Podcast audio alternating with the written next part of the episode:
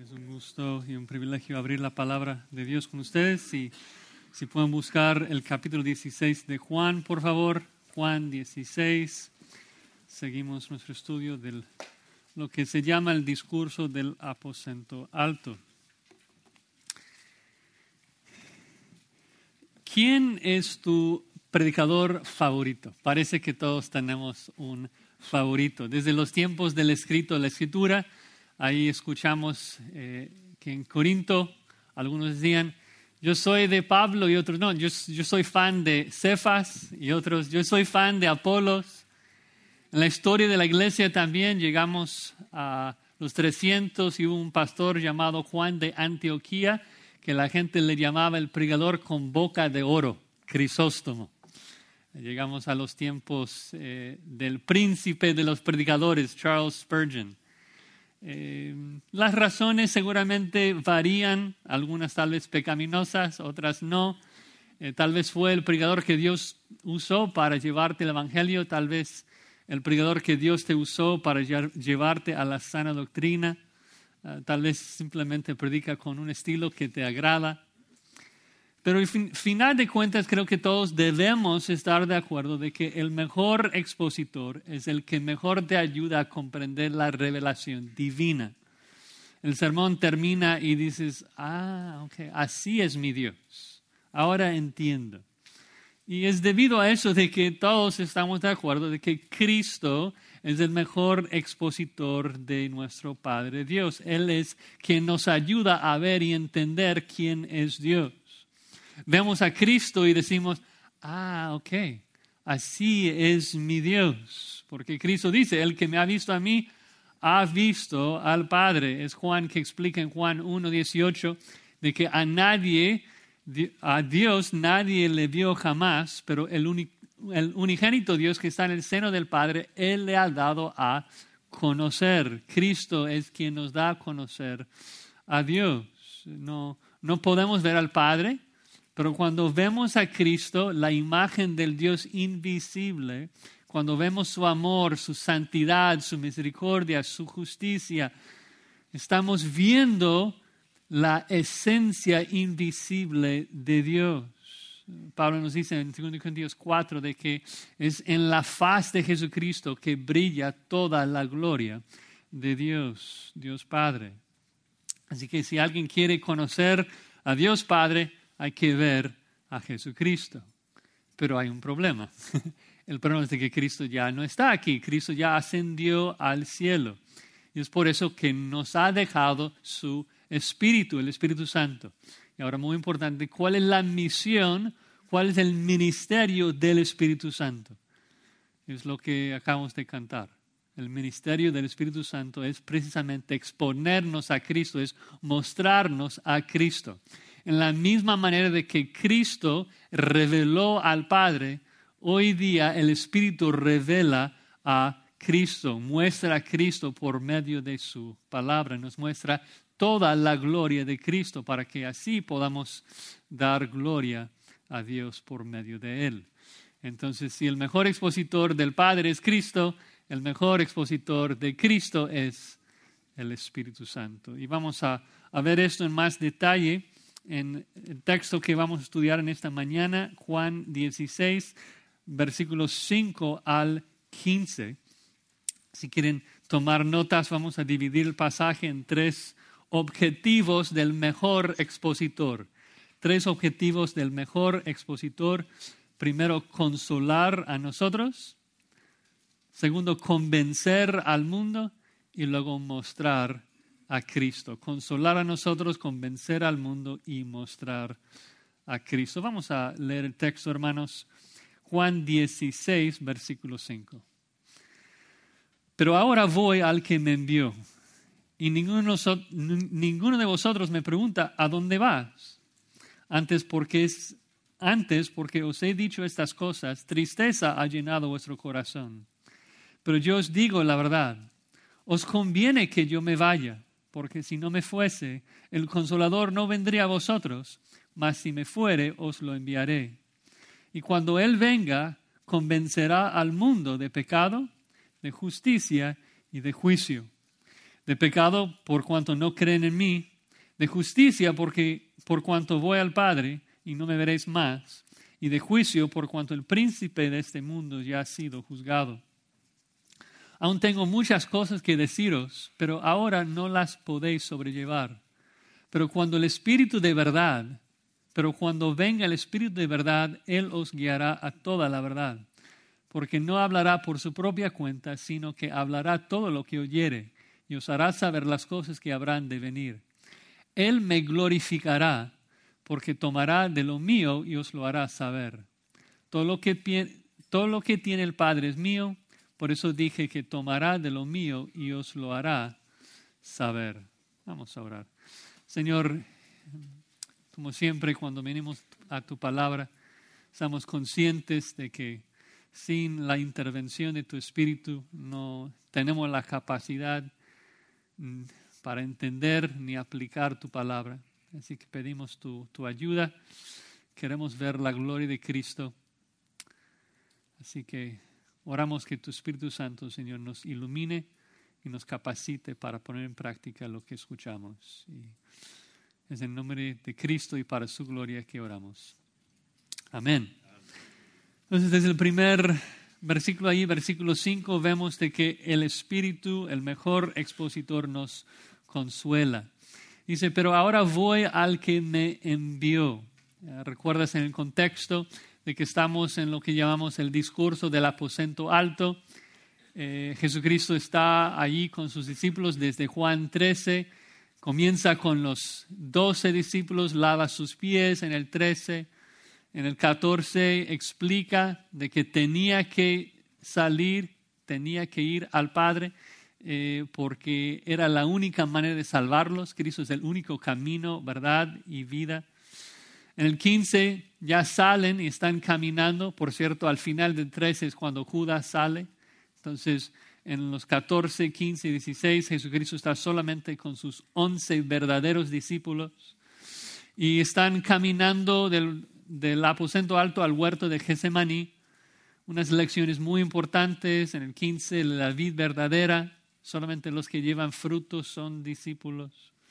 En el 16 estamos viendo unas, unas enseñanzas muy importantes acerca del Espíritu Santo, pero es que acaba de decirles nuevamente, repetir nuevamente, de que Él tenía que ir, Él tenía que regresar al Padre. Y en todas las otras veces que les había comentado esto, había causado muchas preguntas, muchas dudas. Oye, ¿a dónde vas otra vez? ¿Y, ¿Y, cómo vas a llegar? ¿Y cuál es el camino? Siempre muy preguntones. Y esta vez dice, ahora me voy y ninguno de vosotros me pregunta a dónde vas. Es decir, por el contexto de lo que les acaba de decir, me voy. Ahora, esta vez quedaron todos boca abierta. No dijeron nada. ¿Por qué? Bueno, vean ahí versículo 6. Antes porque os he dicho estas cosas, tristeza ha llenado vuestro corazón. ¿Qué, ¿Qué cosas?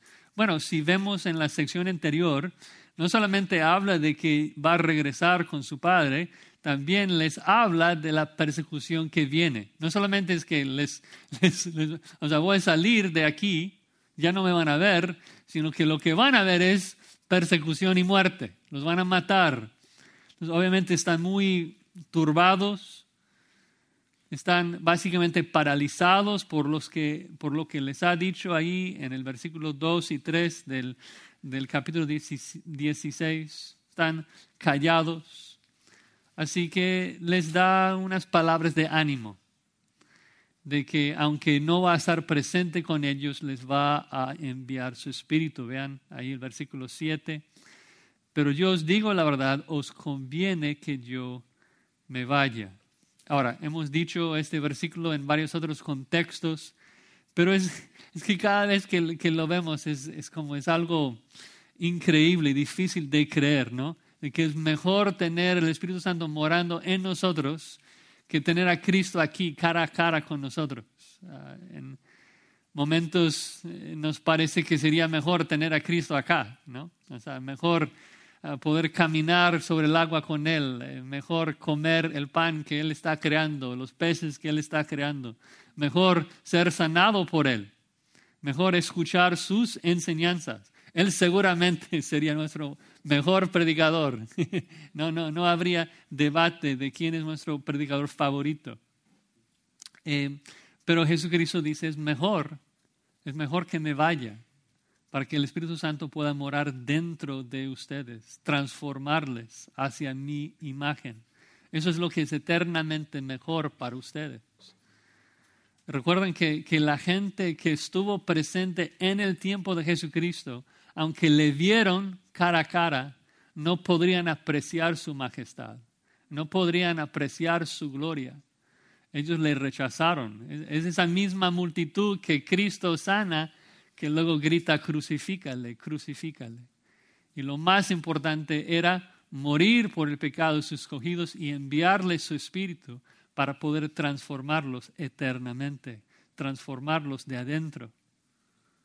Porque esas experiencias externas de caminar con Él, de escuchar su voz, de ser sanado por Él, esas experiencias externas, externas, tan lindas, tan hermosas que, que fuesen, no tienen la capacidad de transformar al oyente de corazón.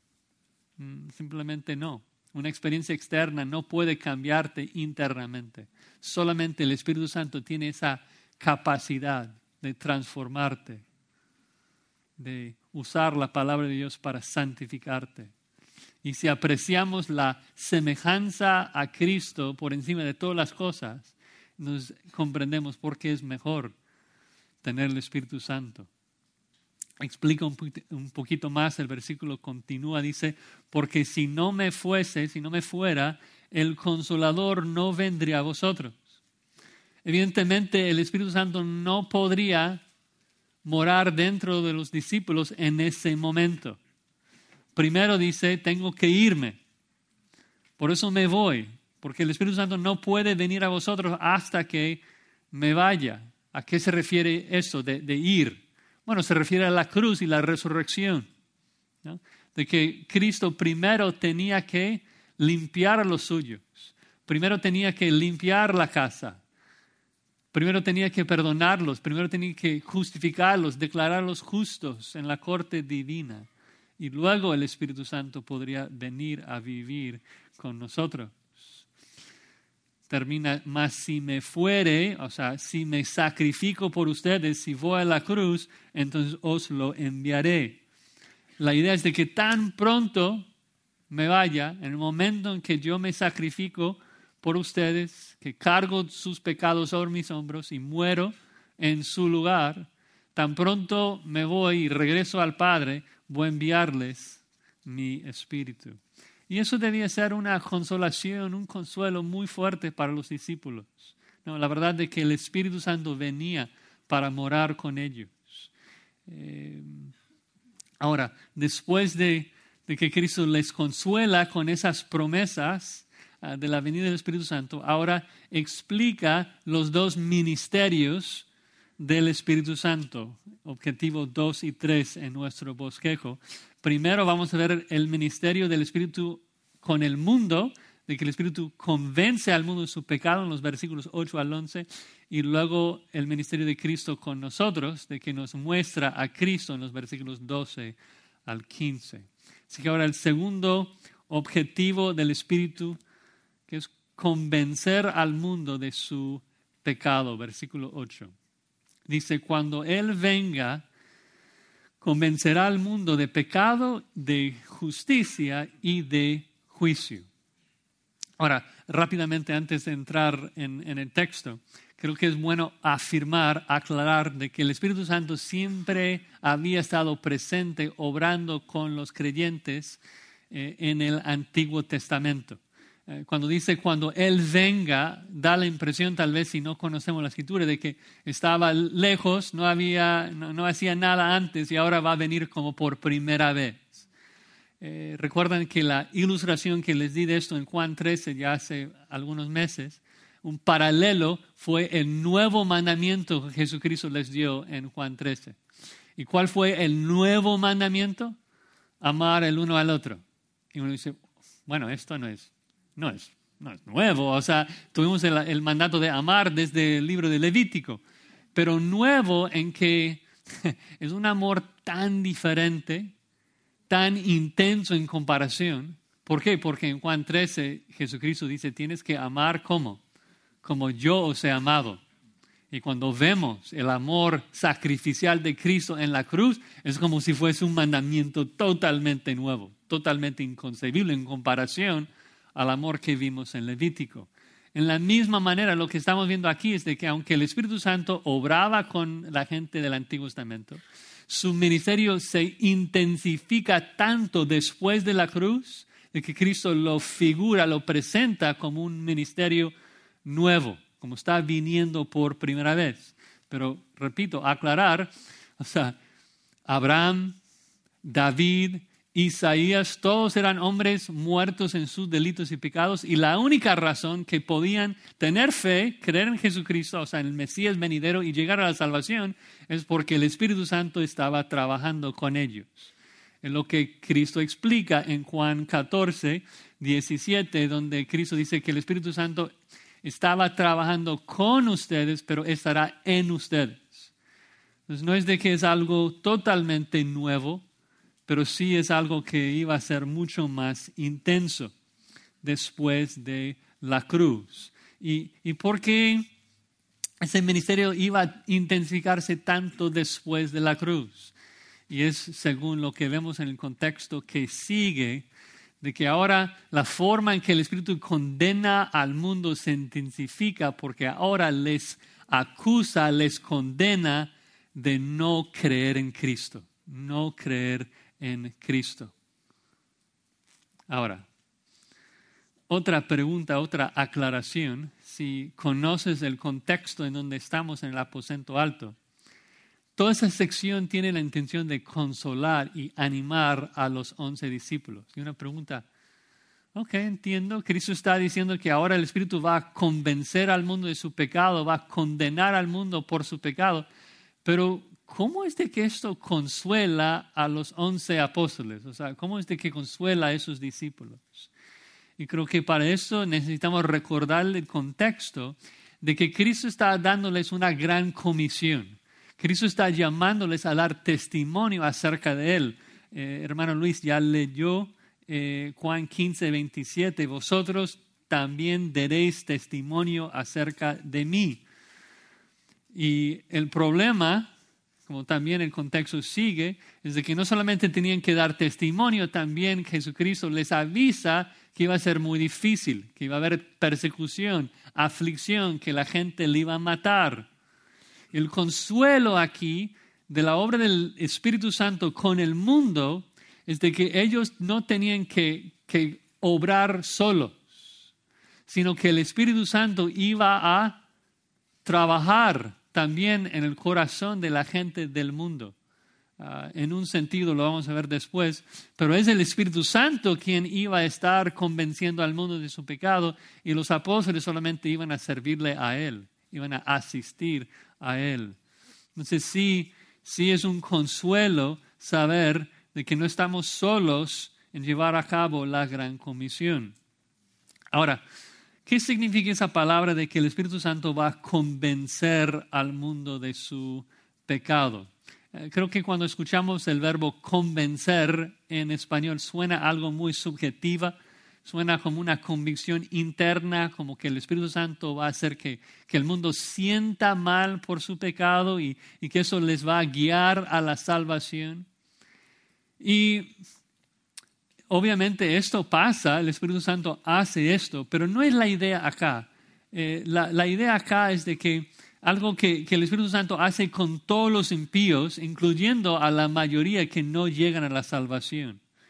Eh, la palabra griega traducida convencer habla de algo objetivo, más definitivo. En, en, este contexto habla de declarar que el mundo es culpable, es probar de que esos impíos son culpables. Un buen ejemplo de esto, si pueden regresar un par de capítulos, Jesucristo utiliza la misma palabra griega en Juan 8, Juan 8, versículo 46. Se traduce con otra palabra en español, pero es la misma palabra en griego. Cristo está hablando y dice, ¿quién de vosotros me redarguye? ¿Quién me convence? Es esa misma palabra. ¿Quién me redarguye de pecado? ¿Y cuál es la idea? La idea es no, no, no, no quién puede como hacerme sentir mal por mi pecado, ni siquiera de acusarme de pecado, porque muchos le acusaban de muchas cosas. La idea es quién puede acusarme con éxito de pecado. ¿Quién puede probar de que yo he pecado? Respuesta implícita, nadie. Pero, pero la idea es de que esto es exactamente el trabajo del Espíritu Santo con el mundo, de que Él demuestra, prueba de que es culpable. Él hace el trabajo, por decirlo así, de un abogado que es interesante, en particular si, si estamos en ese contexto de comparar el ministerio de Cristo con el ministerio del Espíritu Santo, vemos de que los dos se presentan en la Escritura como abogados. En 1 Juan 2 vemos de que Cristo es nuestro abogado defensor. ¿Recuerdan?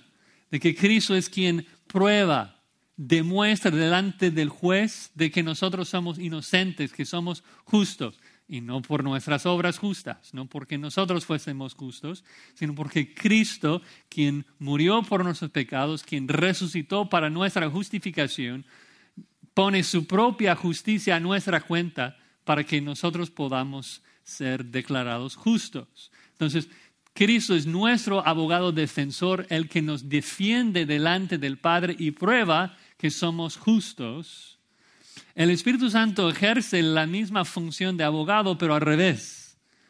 El Espíritu Santo, nuestro paracleto, ahora se figura, como el fiscal, el abogado que procesa al mundo y prueba, demuestra su culpabilidad. Es decir, que el Espíritu Santo acusa al incrédulo del pecado delante del juez y demuestra que definitivamente es culpable. Y así entonces Dios puede vengar a los suyos y juzgar a esos impíos, porque el Espíritu Santo ha probado, ha ofrecido la evidencia al que el juez necesita para ver que son culpables. Ahora, en particular, ¿de qué les va a condenar el Espíritu? Tres palabras, dice, de pecado, de justicia y de juicio. Y Cristo toma el tiempo de explicar cada término en los versículos 9, 10 y 11. Primero dice de pecado. Noten de que en cada caso va a dar la palabra de pecado, de justicia, de juicio, y luego la razón, el por cuánto. Entonces les va a acusar con éxito de pecado. ¿Por qué? ¿Por qué razón? Por cuanto no creen en mí. Es decir, la manera en que el Espíritu va a poder demostrar al juez de que el mundo es culpable de pecado es porque han cometido el mayor pecado posible, han rechazado al Hijo amado. La imagen es de que estamos ahí en una corte divina, el acusado está sentado frente al juez, el fiscal, el abogado, el Espíritu Santo está ahí y el Espíritu está presentando el caso en contra del acusado, presentando evidencia al juez. Dice, Señor juez, este Señor es culpable de pecado. Y el juez pregunta, ¿de qué pecado? ¿Qué, qué ha hecho? Y el abogado, el fiscal, el Espíritu Santo dice, Señor juez, este Señor no creyó en Cristo. Y es como que la audiencia completa ahí en la corte queda boca abierta. ¿Cómo, ¿Cómo es posible? O sea, esto es el mayor pecado posible. Cualquier otro pecado puede ser perdonado. Un asesino, aunque ha hecho algo sumamente horrible, atroz, y será juzgado en el infierno si no se arrepiente, pero si se arrepiente será perdonado, será lavado, será justificado. El que rehúsa creer en Jesucristo no tiene esperanza será condenado para siempre, porque ha rechazado el único camino, la única verdad, la única vida. A veces cuando pensamos en el que no cree en Jesucristo, pensamos que es algo pasivo, algo que no hizo. la escritura presenta como algo activo, que ha rechazado el regalo más increíble de la historia. Así lo presenta Juan en el primer capítulo. En su prólogo, ustedes conocen ese pasaje, dice en Juan 1.11, a los suyos vino y los suyos no le recibieron.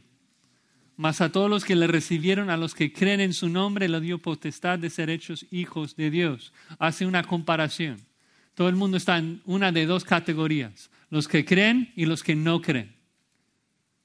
Explica que los que creen son los que recibieron a Jesucristo y los que no creen son los que le rechazaron, no le recibieron. El acto de rehusar creer en Cristo es el mayor crimen en este universo, rechazar el Hijo de Dios.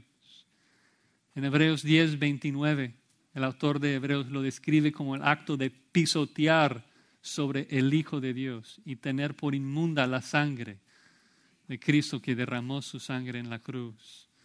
Nos explica de que Dios mismo es quien tomará venganza del que haga tal atrocidad de rechazar al Hijo amado y es horrenda cosa caer en sus manos. El que no cree en Cristo es culpable del mayor pecado posible. El Espíritu Santo va a demostrar, va a probar sin lugar a dudas de que cada hombre es un pecador porque rehúsa creer en Jesucristo. Ahora, obvio es posible en el caso de los escogidos, de que el Espíritu Santo también use esto, ese conocimiento para regenerar y, llevar a un hombre a arrepentimiento cuando ve su necesidad de, creer en Jesucristo. Pero estamos hablando de un acto que el Espíritu Santo hace con toda la humanidad. Demuestra su culpabilidad, demuestra su pecado por no haber creído en Cristo. Ahora, una pregunta importante en el contexto. ¿Cómo es de que el Espíritu Santo comunica ese mensaje? Obviamente hay un sentir en que el Espíritu demuestra esto al Padre, demuestra su culpabilidad, pero el versículo enfatiza de que el Espíritu Santo convence al mundo de pecado. Parece dar a entender de que hay una comunicación del Espíritu a ese impío de su pecado. ¿Cómo es que lo hace? ¿El Espíritu va a hablarles desde el aire? ¿Cómo es de que el impío se dé cuenta de su culpabilidad? Bueno, para eso necesitamos regresarnos en el contexto a Juan 15, versículo 26, para ver cuál es el punto de esta sección. Dice, cuando venga el consolador a quien yo os enviaré del Padre, el Espíritu de verdad, el cual procede del Padre, ¿qué es lo que Él va a hacer? Él dará testimonio acerca de mí. ¿Cómo va a dar testimonio el Espíritu Santo acerca de Jesucristo? Versículo 27. Vosotros daréis testimonio también. La idea a veces lo tenemos al revés. Cuando pensamos en el evangelismo, muchas veces tenemos los roles invertidos. Salimos a evangelizar y oramos que el Espíritu Santo nos apoye, que el Espíritu nos ayude a cumplir con nuestra comisión. No, nuestro orgullo lo tiene al revés. Es el ministerio, es la obra de Dios. O sea, la salvación es obra de Él. El ministerio del Espíritu es de dar testimonio acerca del Hijo. Nosotros le ayudamos a Él. no es de que Él nos está apoyando a nosotros. Eh, es el Espíritu que está convenciendo al mundo de su pecado. Nosotros damos testimonio también. O sea, Él usa nuestras bocas entonces para condenar el pecado de este mundo. Es nuestro rol ser luz, condenar este mundo de su pecado. Nosotros tenemos la responsabilidad de decir, huir de la ira venidera pecador, vete a Cristo, si no serás juzgado y condenado. Nosotros que, que vemos en los anuncios de que nuestro gobernador, Gavin Newsom, está invitando a todas las mamás de nuestra nación a venir aquí a California para abortar, a sus bebés. Está citando Marcos 12, 31, diciendo que debemos amar a nuestros prójimos, amar a esas mamás y traerlas para ayudarles a matar a sus bebés. Nosotros tenemos la responsabilidad de decir a ese malvado, ¿qué tienes tú para estar hablando de las leyes de Dios? Salmo 50, 16 tú estás en pecado, tú tienes que arrepentirte de tu pecado y luego orar por su salvación. Suplicarle a Dios que Dios le conceda arrepentimiento. Pero eso no puede pasar hasta después de condenar su pecado. Nosotros somos las bocas del Espíritu Santo en este mundo para condenar el pecado del vecino, condenar el pecado de los que rehusan creer en Jesucristo por si Dios, en su misericordia y su gran bondad, conceda arrepentimiento y salvación a esas personas. Pero el ministerio del Espíritu es convencer, convencer al mundo de su pecado. Ahora, versículo 10. También convence de justicia. Convence de justicia. Ahora, esta frase se puede malinterpretar fácilmente, porque a primera vista eh, no, no, parece seguir con el mismo contexto. En el versículo anterior, versículo 9, el Espíritu Santo condena el de pecado, o sea, algo malo, los acusa de pecado, y ahora en el 10 les condena de justicia, que parece ser algo bueno, algo positivo. Entonces, ¿cómo es de que los acusa de justicia?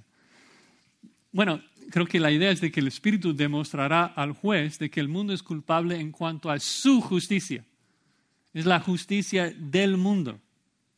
El Espíritu Santo condenará al mundo en cuanto a su propia justicia, justicia defectuosa. Muchas veces la Biblia nos habla de la justicia con ese sentido, que la justicia del hombre no llega al estándar divino. Es Cristo quien dice en Mateo 5, versículo 20, os digo que si vuestra justicia no fuere mayor que la de los escribas y fariseos, no entraréis en el reino de los cielos. Pablo condena a los israelitas en Romanos 10:3 al decir de que ignoraban la justicia de Dios y procuraron, procuraron establecer la suya propia. De que el incrédulo cuando les hablas de Cristo, cuando les preguntas, ¿Qué les va a pasar cuando mueren? Si Dios le va a aceptar en su cielo, ¿qué te dicen? Bueno, al final de cuentas he hecho más cosas buenas que malas y Dios va a poner todo en la balanza y al final de cuentas mi justicia será suficiente para que yo entre en el cielo. Y el Espíritu Santo demuestra, prueba que no. No, la justicia del, del hombre no no, no llega, no es suficiente.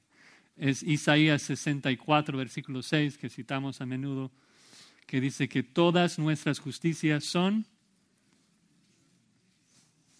obra, o sea, trapos de inmundicia. De hecho, literalmente es aún más ofensivo. Isaías literalmente dice que todas nuestras justicias son como trapo de menstruación, un trapo manchado de, sangre y suciedad, dando a entender de que nuestra justicia es ofensiva a Dios. Ahora, ¿cuál es la razón de por qué el Espíritu puede acusar al mundo en cuanto a su justicia defectuosa? Dice, por cuanto voy al Padre. Ahora, muy importante comprender esto. El punto es de que la resurrección de Cristo establece el estándar perfecto de justicia a la cual nadie de nosotros llegamos. Cristo vive en perfecta justicia toda su vida y es su resurrección que demuestra de que Dios aceptó ese estándar perfecto de justicia. Es la ascensión, digamos, la resurrección de Cristo que demuestra que nuestra justicia no es suficiente nuestra justicia no, no llega. Además de esto, cuando pensamos en la vida de Jesucristo aquí en la tierra, vemos de que todos los días es su justicia la que estaba condenando la justicia del hombre. O sea, Él era la luz que condenaba el pecado del hombre. Él es quien demostraba que el mundo necesitaba de su justicia. Pero ahora dice, ahora me voy. ¿Quién se encarga de ese trabajo de condenar la justicia del hombre? Pues el Espíritu Santo. El Espíritu Santo ahora se encarga de condenar la justicia de los hombres y nuevamente, ¿cómo lo hace? ¿Qué palabras usa? Pues usa a nosotros. Por eso dice en el versículo, por cuanto voy al Padre y no me veréis más, está todavía pensando en vosotros, en, en, sus discípulos, de que tendrán esa misión, esa comisión de condenar la justicia del hombre y llamarle al arrepentimiento. Jesús dice, ya voy a estar en el cielo, ya habréis certificado mi justicia al resucitar entre los muertos. Pero entonces será el trabajo del Espíritu Santo en vosotros, en ustedes, que condena la falsa justicia del mundo y demuestra que es una justicia torcida, perversa. Versículo 11. Finalmente, de juicio de juicio por cuanto el príncipe de este mundo ha sido ya juzgado. La idea aquí es de que el mundo tiene un juicio equivocado. Tiene un juicio equivocado. Están pensando mal en las cosas. ¿Por qué ha juzgado mal el impío? Dice Cristo, por cuanto el príncipe de este mundo ha sido ya juzgado. Eh, la cruz juzgó al diablo y demostró de que él estaba mal y que todos los que le siguen van a acabar en el mismo lugar que él, en el infierno, en el juicio. Recuerdan de que cuando Cristo dice ya ha sido juzgado, está hablando de un evento futuro, hablando como si fuera pasado porque es tan seguro. ¿sí? Dice, ya me voy. O sea, Cristo ya está en la cruz y, y en toda esa sección, el aposento alto, está hablando de la cruz como si fuese un evento o presente o pasado. Ya dijo en Juan 12, 31 de que el príncipe de este mundo va a ser echado y ahora llegó su hora y dice, el príncipe de este mundo ya ha sido juzgado. Y eso demuestra de que el mundo ha juzgado, ha decidido mal. El mundo que sigue al diablo, el Satanás, en vez de seguir a Jesucristo, ha juzgado mal. Y es el juicio del diablo que lo prueba definitivamente. Que todos los seguidores del diablo le seguirán al infierno. Entonces, el Espíritu condena al mundo, les condena por su pecado, le condena por su justicia falsa y por su juicio incorrecto. Y esto consuela, eso debía consolar fuertemente a los discípulos. Primero al saber de que el Espíritu Santo está tomando notas de todo el pecado de la humanidad, toda la persecución, toda la aflicción. Dios es, el Espíritu Santo es omnipresente. Él está anotando evidencias para el juicio de Dios. Dios va a vengar a los suyos. Pero también anima y consuela a los discípulos porque les habla de esa capacitación, esa ayuda que el Espíritu Santo da cuando Él lleva a cabo su misión de salvar a los perdidos. Y eso es hacia dónde vamos en el contexto. De que el, primer paso del Espíritu cuando salva a un hombre es primero de convencerle su pecado y luego traerle el Evangelio para poder llegar a la salvación.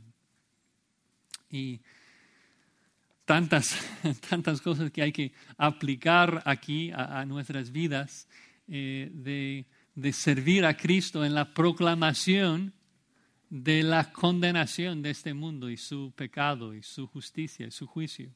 Nosotros debemos ser voceros, portavoces del mismo Dios. Eh, no, es, no, es, de moda hoy, ¿no? Eh, hoy en día queremos amar a todos, aceptar a todos y y no predicamos como los predicadores de la Biblia, que su mensaje era arrepentíos. Nuestro ministerio principal con inconversos es un ministerio de condenación, de mostrarles que necesitan arrepentirse de su pecado y orar que luego Dios les conceda salvación. Pero luego llegamos al tercer objetivo del Espíritu, que es mostrarnos a Cristo. El mejor expositor muestra a Cristo. Versículo 12. Vean, qué hermoso. Aún tengo muchas cosas que deciros, pero ahora no las podéis sobrellevar. Es decir, dice, quiero enseñarles muchas cosas más, pero en este momento no pueden soportarlo. Eh, es demasiado fuerte para ustedes. Primero necesitan el Espíritu Santo, primero necesitan la iluminación y luego voy a poder enseñarles más. Y eso nos ayuda a entender de que el ministerio del Espíritu Santo en nuestras vidas se ve en la Escritura como la continuación del ministerio de enseñanza de Cristo. No es un ministerio diferente. De hecho, en Hechos 1, eh, Lucas presenta el ministerio del Espíritu Santo con los apóstoles de la misma manera. Escuchen lo que dice Hechos 1.1. En el primer tratado, o Teófilo, hablé acerca de las cosas que Jesucristo comenzó a hacer y enseñar. Y luego lo que viene es que la continuación. Eh, de, todo lo que Jesucristo hacía y enseñaba. Y es lo mismo que vemos aquí en Juan, de que Cristo está diciendo, tengo muchas cosas más que quiero decirles, no puedo decirles ahora, pero les voy a decir esas cosas en unos días, ¿no? después de la cruz. Eh, ahora, tomar un paso atrás rápidamente para hablar de la diferencia de contexto entre los apóstoles y nosotros. Obviamente aquí con sus once apóstoles, Jesucristo va a prometerles de que el Espíritu Santo les va a revelar nueva revelación, nueva información, nuevas verdades acerca del futuro y muchas cosas. Y que el Espíritu Santo iba a comunicarles todas las palabras de Cristo acerca de, eh, de Dios. Y no es lo mismo hoy. El canon está cerrado, Dios nos habla, no nos habla eh, así hoy en día. Y es porque Dios, todo lo que quiso decir a nosotros, el Espíritu ya lo escribió por medio de los apóstoles en este libro.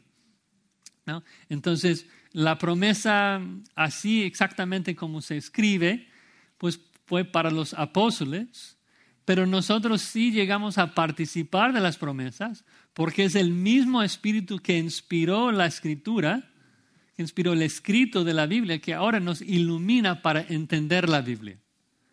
Entonces Cristo sigue enseñándonos cada vez que abrimos la palabra. Porque como vamos a ver, cada palabra que está en este libro es un mensaje de Cristo hacia nosotros que fue comunicado por medio de su Espíritu. ¿Sí? Cada palabra que está en la Biblia es una palabra que Cristo te está enseñando a ti por medio del Espíritu Santo. Dice versículo 13, cuando venga el Espíritu de verdad, Él os guiará a toda la verdad. Eh, muchas veces pensamos en el Espíritu como el Espíritu Santo, el Espíritu que se conoce por su santidad. Aquí es el Espíritu que, que es de la verdad, que siempre obra conforme a la verdad, la realidad de las cosas. Pero creo que aún más en este contexto que, que, que Cristo está revelando su gloria por medio del Espíritu de verdad, la idea es de que el Espíritu Santo está revelándonos la verdad acerca de Cristo. Cristo es el camino, la verdad y la vida. Cristo es lo que necesitamos. Entonces, la, la imagen que, que Cristo está dándonos aquí, el verbo guiar, por ejemplo, casi siempre se usa en los evangelios para hablar de, de alguien que está guiando a un ciego. La idea es de que nosotros por naturaleza somos ciegos, no podemos ver la gloria de Cristo, no, no podemos ver la verdad. El Espíritu Santo nos agarra de la mano y nos lleva a una visión, nos lleva a una hermosa visión de Cristo y su gloria. Nos guía a toda la verdad, toda la verdad acerca del Hijo de Dios. Toda la gloria de Cristo se revela aquí. Toda su gloria, todas sus perfecciones. Es un mensaje completo, un mensaje suficiente que nos dice exactamente todo acerca de su gloria. ¿Ves de, por qué es mejor tener el Espíritu Santo morando en ti? Porque por medio de Él, leyendo la Escritura, vemos toda la gloria del Hijo. Obviamente, repito, la manera en que el Espíritu Santo reveló esas verdades a los apóstoles es diferente a la manera que hoy nos enseña por la iluminación cuando leemos las palabras. Pero el concepto es lo mismo. Eh, ponlo así, viajamos en tiempo, estamos ahí en el primer siglo. Hay mucha gente ahí en el primer siglo que estaban viendo la cara de Jesucristo, sus hermanos, sus vecinos. ¿Y qué vieron? O sea, ¿lo vieron hermoso? ¿Vieron su gloria? ¿Apreciaron su gloria? No, tal vez vieron algo de su compasión, algo de su amor, pero no, no podrían apreciarlo, no, no, no le amaban. De hecho, se cumplió la profecía de Isaías 53 cuando habla de cómo es de que el pueblo judío iba a recibir al Mesías. Dice ahí en Isaías 53, versículo 2, no hay parecer en él, ni hermosura. Le veremos sin, más sin atractivo para que le deseemos. Despreciado y desechado entre los hombres, varón de dolores, experimentado en quebranto, como que escondimos de él el rostro, fue menospreciado y no lo estimamos. El hombre sin el Espíritu, aun si pudiera ver la misma cara de Jesús, no ve nada de la gloria de Dios. No lo aprecia. Pero ahora el Espíritu Santo entra en nosotros. El Espíritu Santo entra en los apóstoles en el primer siglo. Les ayuda a escribir acerca de Cristo, acerca de su gloria. Y ahora cuando nosotros miramos la gloria de Cristo en las escrituras, vemos a Cristo con caras descubiertas. El Espíritu Santo nos ha quitado el velo y vemos a Cristo, wow, qué hermoso, qué compasión, qué amor, qué rectitud, qué justicia. Y vemos una visión de Cristo mucho más allá de lo que la gente del primer siglo pudo ver. Y no es porque somos mejores que ellos. Es porque el Espíritu Santo ahora mora en nosotros y nos ilumina, nos muestra a Cristo. Esto es su obra. Su obra es mostrarnos a Cristo. Dice, continuamos con el 13, porque no hablará por su propia cuenta, sino que hablará todo lo que oyere. Mucha comparación aquí con cosas que Jesucristo dijo Recuerden que Cristo es quien dijo en Juan 14, 24, las palabras que yo os hablo no son mis palabras, son las palabras de quién? Son las palabras del Padre. Y ahora el Espíritu va a hacer lo mismo. El Espíritu no, no va a enseñar sus propias palabras, sino que va a enseñar las palabras de Cristo. La Biblia es el mensaje que el Hijo dio al Espíritu por nosotros. El Hijo es el verbo de Dios, la palabra encarnada. Y este es el mensaje que nos dio el Espíritu, un mensaje acerca de Cristo. Literalmente cuando dice ahí, hablará todo lo que oyere, dice, lo que oirá, hablará.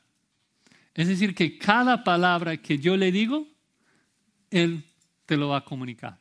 No va a ser como ese juego de niños de teléfono, ¿no? que un niño comienza un mensaje y ya cuando termina al, final el mensaje es totalmente diferente, perdimos todo el mensaje. No. O sea, cada palabra que yo quiero enseñarles a ustedes, Él lo va a comunicar. Él les va a enseñar todo acerca de mí. Dice, os, os hará saber las cosas que habrán de venir. No, tenemos Apocalipsis, o sea, tenemos todo. O sea, Cristo nos ha revelado todo, no, no hay ninguna confusión. Continúa el versículo 14, Él me glorificará. Un principio tan importante. El Espíritu Santo no busca glorificar a su propio nombre. En la misma manera que Cristo cuando estuvo aquí en la tierra jamás buscó su propia gloria, sino que solamente buscó la gloria de su Padre, igual el Espíritu Santo no busca su propia gloria. El Espíritu Santo busca glorificar y exaltar a Cristo. Si tú hoy en día prendes la tele o escuchas de un pastor tal vez más carismático y está exaltando y alabando y glorificando al nombre del Espíritu Santo, lo que sabes es de que es un mentiroso, es un falso, porque el Espíritu Santo jamás buscaría glorificar su propio nombre. La misión del Espíritu es mostrar a Cristo, es glorificar a Cristo. Dice, Él me glorificará. ¿Sabes de que el Espíritu Santo está obrando poderosamente? Gracias, hermano. Oramos que Dios te ayude. Nosotros nos damos cuenta de que el Espíritu Santo está obrando poderosamente en una iglesia porque allí Cristo es exaltado, Cristo es adorado, Cristo es glorificado. Es la misión del Espíritu. Dice, Él me glorificará. Ahora, la manera que glorifica al Hijo es porque nos muestra sus perfecciones, nos enseña acerca de Él. Nos muestra el valor de Cristo. Recuerden que la palabra gloria en hebreo simplemente significa pesado, eh, porque ellos medían el valor de, algo debido a su peso, que si hay mucho oro pesa mucho. Ah, de hecho, aún las monedas en muchos de sus países sigue llamándose un peso. Eh, el punto es de que Cristo es de un valor infinito. Y eso es la obra del Espíritu Santo, es mostrarnos el valor infinito de Cristo para que nosotros le demos gloria y honra, que podamos exaltar su nombre. Dice, porque tomará de lo mío y os lo hará saber. El Espíritu Santo va a pasar todas las palabras de Cristo a nosotros. Obviamente en nuestro caso por medio del escrito de los apóstoles, una palabra suficiente, completa, versículo 15, un resumen. Todo lo que tiene el Padre es mío, por eso dije que tomará de lo mío y os lo hará saber. ¿Ves la, conexión? El Padre tiene todo y ¿qué ha hecho con todo? Lo ha entregado al Hijo. El Hijo tiene todo, ¿qué ha hecho con, con ese todo? Lo ha entregado al Espíritu, quien ahora lo comunica con nosotros. Entonces, si, si Cristo fue el mejor expositor del Padre cuando estuvo aquí en la tierra. El Espíritu Santo es quien revela al Hijo. La manera en que nosotros vemos a Dios hoy es por medio del Espíritu, el mejor expositor, que nos revela al Hijo, quien revela al Padre. Él nos muestra a Cristo la imagen, la imagen del Dios invisible el mejor expositor de Dios hoy es precisamente el Espíritu Santo. Tenemos la unción del Santo que nos enseña todas las cosas. Y qué, qué consuelo para los discípulos, que estaban tristes, que, Cristo ya regresaba al cielo. Y, Cristo está diciéndoles, ¿saben qué? Sé que están llorando, están tristes, pero es mejor que me vaya. ¿Por qué? Porque me van a ver mejor cuando yo esté ahí. Me van a escuchar mejor cuando yo estoy ahí. Me van a entender mejor cuando yo esté ahí. Ahorita es como que en ese momento Jesucristo estaba hablando con Pedro, pero como si estuviera hablando en, en chino. O sea, Pedro no, no captaba, no podía comprender. Y Cristo dice, mejor voy a morir, voy a ascender al Padre, les voy a, voy a enviar mi intérprete, mi traductor oficial que va a morar dentro de ustedes y les, va a hablar todas mis palabras, pero en español, con palabras que pueden entender. Y no solamente entender, entender, hermanos, lo más maravilloso de esto, de la obra del Espíritu Santo, es que no solamente nos enseña una, una palabra muerta que no hace nada, sino que nos enseña un mensaje transformador. Las palabras del Espíritu son poderosas Cristo, o sea, el Espíritu Santo es un maestro que no solamente nos ayuda a entender las cosas, sino que nos transforma. El Espíritu ha investido todo su poder en las palabras que tenemos en la Biblia, de manera que cuando nosotros vemos a Cristo en la Escritura, el Espíritu Santo nos transforma esa imagen. Cuando el Espíritu Santo nos muestra el amor de Cristo, también obra ese amor en nuestro carácter, nos hace amorosos. Cuando nos muestra la justicia de Cristo, también nos hace justos, nos transforma. Es lo que Pablo dice en 2 Corintios 3, 18, de que de gloria en gloria, cuando miramos la gloria de Cristo, el Espíritu Santo nos transforma a su imagen. Entonces, el mejor expositor no es el que te habla a los oídos. El mejor expositor es el que te enseña directamente al corazón, el que vive en ti. Es el Espíritu Santo. Él ha venido a vivir con cada creyente y tiene dos objetivos que vimos. Primero es condenar al pecador y nosotros somos responsables de asistirle en ese trabajo, de llamar al mundo a arrepentimiento por su falta de fe en Cristo. Y segundo, de revelarnos, de mostrarnos la gloria de Cristo y nosotros también somos responsables ahí porque no nos muestra a Cristo en las nubes, no nos muestra a Cristo o sea, en sueños y visiones, nos muestra a Cristo aquí. Si quieres ver a Cristo, si quieres ver las maravillas, lo hermoso que es Cristo, tienes que abrir el libro de Dios, donde el Espíritu Santo revela su gloria, y meditar, memorizar y verle cada, cada día. Que seamos responsables, que seamos fieles, en, diligentes en hacer esto, hermanos. Vamos a orar para terminar.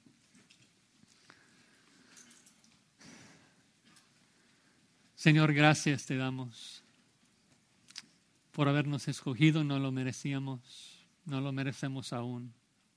Gracias por Cristo, quien murió en nuestro lugar, quien fue resucitado para justificarnos. Y gracias por tu Espíritu, Señor que ahora nos ilumina y nos transforma.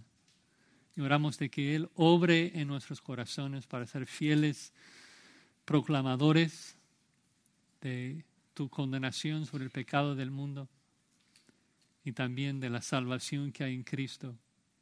Y que seamos diligentes, Señor, de buscar tu gloria en la faz de Jesucristo en las Escrituras todos los días para que tu Espíritu Santo nos enseñe y nos transforme a su imagen y que Él pueda recibir toda la gloria. Oramos en el nombre de Cristo. Amén.